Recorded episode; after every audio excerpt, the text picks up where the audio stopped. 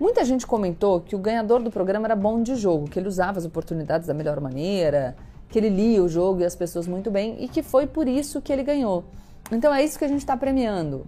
Né? Se a gente tiver a capacidade de se posicionar bem no tabuleiro ou a capacidade de fazer bons discursos, pouco importam as nossas ações na vida.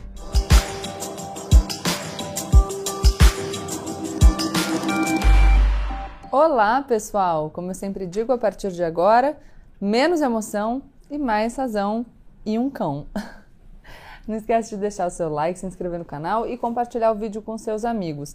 Esse cara vai acompanhar a gente no vídeo de hoje porque ele tá muito carente, a gente viajou e ele tá todo engrunhadinho aqui no meu colo. Eu não vou ter coragem de tirá-lo daqui hoje. É, toda vez que eu posto Bolt aqui no YouTube, as pessoas perguntam sobre esse soluço. Não é soluço, não. Ele tem uma mioclonia, como sequela de uma sinomose que ele teve antes da gente adotar ele. Então ele tem esses tremeliques, mas tá tudo bem, tá? Ele tá confortável. Né, carinha? Fala, sim, eu tô, gente. Bom, vamos lá. Hoje eu vou fazer uma salada aqui. Me acompanhem que vocês vão entender, eu garanto. Eu queria dividir com vocês uma reflexão. Na terça-feira, rolou o evento mais esperado pelo brasileiro em 2022. A eleição? Não, né, galera? A final do BBB.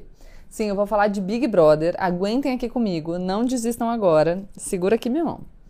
O grande vitorioso do programa foi o cantor Arthur Aguiar, que foi considerado pelo público como muito carismático. Uma pessoa que soube aproveitar as oportunidades do jogo, afinal, todo reality show também é uma forma de jogo. Antes da sua entrada no programa, o Arthur estava envolvido num escândalo. Foi descoberto que ele traiu a sua esposa por diversas vezes enquanto ela ainda estava grávida, durante a amamentação, enfim. Antes da gente começar, eu quero deixar bem claro que eu não estou fazendo aqui um julgamento moral do Arthur. Eu quero que ele seja feliz, que a esposa, a filha sejam felizes, que a família prospere e que a sua carreira seja do jeito que ele deseja. O que me gera um estranhamento é a diferença entre o que a gente declara que quer para o mundo e o que a gente de fato faz, o que a gente de fato é. Eu já venho falando disso por aqui com vocês Será que nós somos coerentes? Será que nós somos tão coerentes quanto dizemos que somos? Será que a gente cobra coerência tanto quanto a gente diz que cobra? Pelas pesquisas, o Brasil é um país conservador. A gente já conversou sobre isso aqui também. Em pesquisa do Instituto Ideia do ano passado, 47% das pessoas se declararam muito ou médio conservadoras nos costumes e 31% se consideravam um pouco conservadoras, ou seja, apenas 21% dos brasileiros não se consideram conservadores. Desses muito ou médio conservadores, 53% dos homens e 41% das mulheres. Nesse mesmo país, um homem que confessadamente traiu a sua esposa inúmeras vezes enquanto ela ainda estava grávida recebeu 750 milhões de votos para ganhar um reality show, o mais popular do país. Como que combina? Será que o Brasil é mesmo um país com valores conservadores ou será que a gente gosta de achar que a gente é conservador? Será que a gente gosta de dizer que a gente é conservador? Recentemente, a gente falou aqui sobre a distância entre prática e discurso entre os políticos, que para públicos diferentes, discursos diferentes podem ser adequados. Eu quero fazer novamente a ressalva aqui. Eu não estou falando do Arthur, eu estou falando de nós. Sim, porque alguns podem achar que um reality show é uma bobeira. Mas o BBB é o programa mais visto da televisão brasileira. Foram mais de 155 milhões de pessoas assistindo. Nas redes sociais, o programa concentrou 88% de todas as conversas sobre conteúdo de entretenimento. Foram mais de 123,4 milhões de tweets sobre o assunto. É uma parcela enorme da população brasileira super engajada nesse programa. Pode não ser relevante para você, mas é relevante para muita gente. O BBB é tão importante que até o ex-presidente Lula comentou sobre o programa e deu o seu pitaco num evento recente para a campanha e a gente vai falar dos bots, calma aí. Pensem comigo aqui.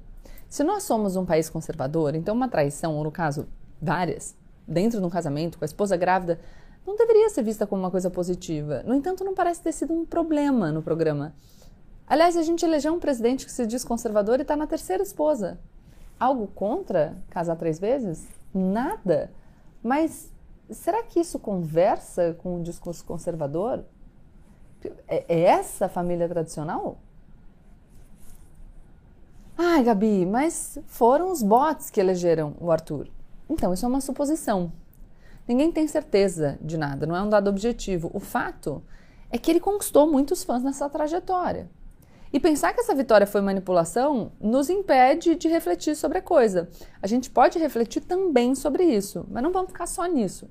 E se fosse uma mulher participando do programa que tivesse traído o marido, o quê? 16 vezes foi quando começou, né? Mais de 50? Ela teria o direito de se arrepender? Assegurado pelo público? Como que as pessoas encaram as falhas dos homens brasileiros? Porque eu pensando sobre o Arthur me lembrou do Eduardo Bolsonaro, um homem adulto, casado, deputado federal. Aí ele diz que para fechar o STF bastaria um cabo e um soldado. E o pai dele, então pré-candidato à presidência, afirma que já advertiu o garoto. O garoto? Que garoto? Quando eu participei de um programa de TV, um programa de debate na TV, um dos meus debatedores tinha, digamos, um comportamento um pouco profissional. E as pessoas ao nosso redor muitas vezes falavam para mim: ai, Gabriela, calma, ele é só um menino. Só que ele tem a mesma idade que eu. Quer dizer, quando é que os homens brasileiros passam a ser responsáveis pelos seus atos? E esses homens, claro, porque se a gente estiver falando de redução da maioridade penal, vocês já sabem o discurso que vai vir desses garotos. A gente fala que a gente espera das pessoas que elas tenham coerência de posicionamento e raciocínio, coerência de atitude e de proposta. Mas será que a gente, nós, o público, em nossas vidas privadas, será que a gente tem sido coerente? A gente fala contra fake news, né? A gente cuida para não propagar fake news, para não reagir, né, a partir de fake news. A gente se posiciona contra a violência e o ódio nas redes. A gente não adota uma postura de violência e ódio nas redes, porque assim, se for só da boca para fora, a gente está lascado. Eu acredito mesmo que a capacidade de perdoar é maravilhosa. A pessoa errou, se arrependeu, ela não tem que ficar no ostracismo. A vida pessoal de um casal só diz respeito a eles. É, retirada a possibilidade, óbvio, de qualquer abuso, porque aí sim é uma questão criminal. E em briga de marido e mulher, a gente certamente mete a colher para proteger a vítima. Mas não é disso que se está falando aqui. Tem até uma discussão sobre relacionamento abusivo, mas eu não estou entrando nela. Quis, quis só fazer ressalva. Muita gente comentou que o ganhador do programa era bom de jogo, que ele usava as oportunidades da melhor maneira, que ele lia o jogo e as pessoas muito bem e que foi por isso que ele ganhou. Então é isso que a gente está premiando.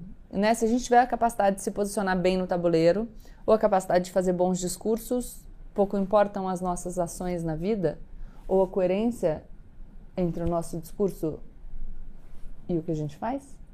Assim, gente, o Brasil elegeu um cara que falava que era um outsider da política, mas já tinha 27 anos de carreira como deputado federal, que colocava todos os filhos dele para concorrerem. Aquele gabinete era um cabide de emprego de parente, para não dizer de outras pessoas. Né? Tudo que ele falava, que revelava quem ele realmente era, as declarações racistas, homofóbicas, machistas, golpistas, violentas, aí isso era considerado como sendo um da boca para fora, uma, olha lá, molecagem. Aí eu não sei, não consigo entender. Quer dizer, o discurso que encontra eco na realidade, a gente fala que não é real. Mas o discurso que é absolutamente dissociado da realidade, a gente acredita? É muita vontade de se enganar. Muita gente me escreveu aqui no canal comentando sobre o GPS político e falando: Ah, Gabi, você entrevistou Fulano no GPS e tal, e Fulano disse uma coisa que ele não faz, você deveria ter apontado isso. Galera, eu preciso apontar? Vocês não estão vendo, não? Façam o juízo de vocês e tomem as decisões a partir desse juízo. Quando eu faço um programa que tem as mesmas perguntas para todo mundo e as pessoas se posicionam nesse programa, o que vocês têm é quase um documento virtual para cobrar coerência, sacou?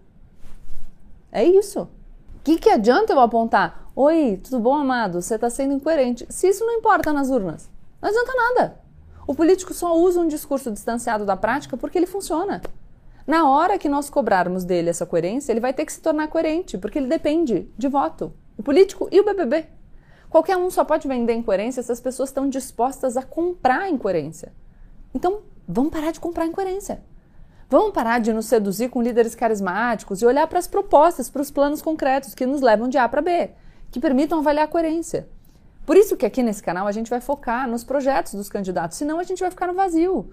Quem é mais legal, mais bonito, mais. Sabe? Sem saber o que cada um propõe, a gente vai cobrar coerência e prática como? E isso, eu tenho muita dificuldade em entender como é que o carisma vai resolver nossos problemas. Belas palavras. Um sorriso cativante, uma retórica apurada. Sim, carisma é importante para um político. E ser carismático te ajuda a passar a sua mensagem para o público de maneira mais eficaz. Mas, fora isso, eu nem assisti esse BBB inteiro. Eu posso ter perdido algo no meio do caminho, eu sei que teve, enfim, religião, manipulação, egocentrismo, blá blá blá blá. Mas eu fiquei pensativa na terça-feira. Isso porque no BBB o vencedor só leva o dinheiro para casa. Mas na política, no final da votação, o vencedor senta numa cadeira por quatro anos com a responsabilidade de resolver uma montanha de problemas que não tem carisma que dê conta. Então, galera, a gente vai ter que começar a ter coerência entre o que a gente defende em voz alta e o que a gente faz na vida privada e na urna. Senão, a gente vai continuar elegendo pessoas incoerentes. E é isso. Vocês também ficaram meio abismados? Ah, sobre os bots. É um mix, né? Não acho sinceramente que o bot tenha feito tudo isso sozinho. Mas a gente pode pensar que foi só isso e deixar de refletir sobre todas essas outras questões que eu propus aqui. Ou a gente pode refletir sobre elas, tirar nossas conclusões aprimorar a nossa forma de se comportar no mundo e, paralelamente, pensar nos bots. Tchau.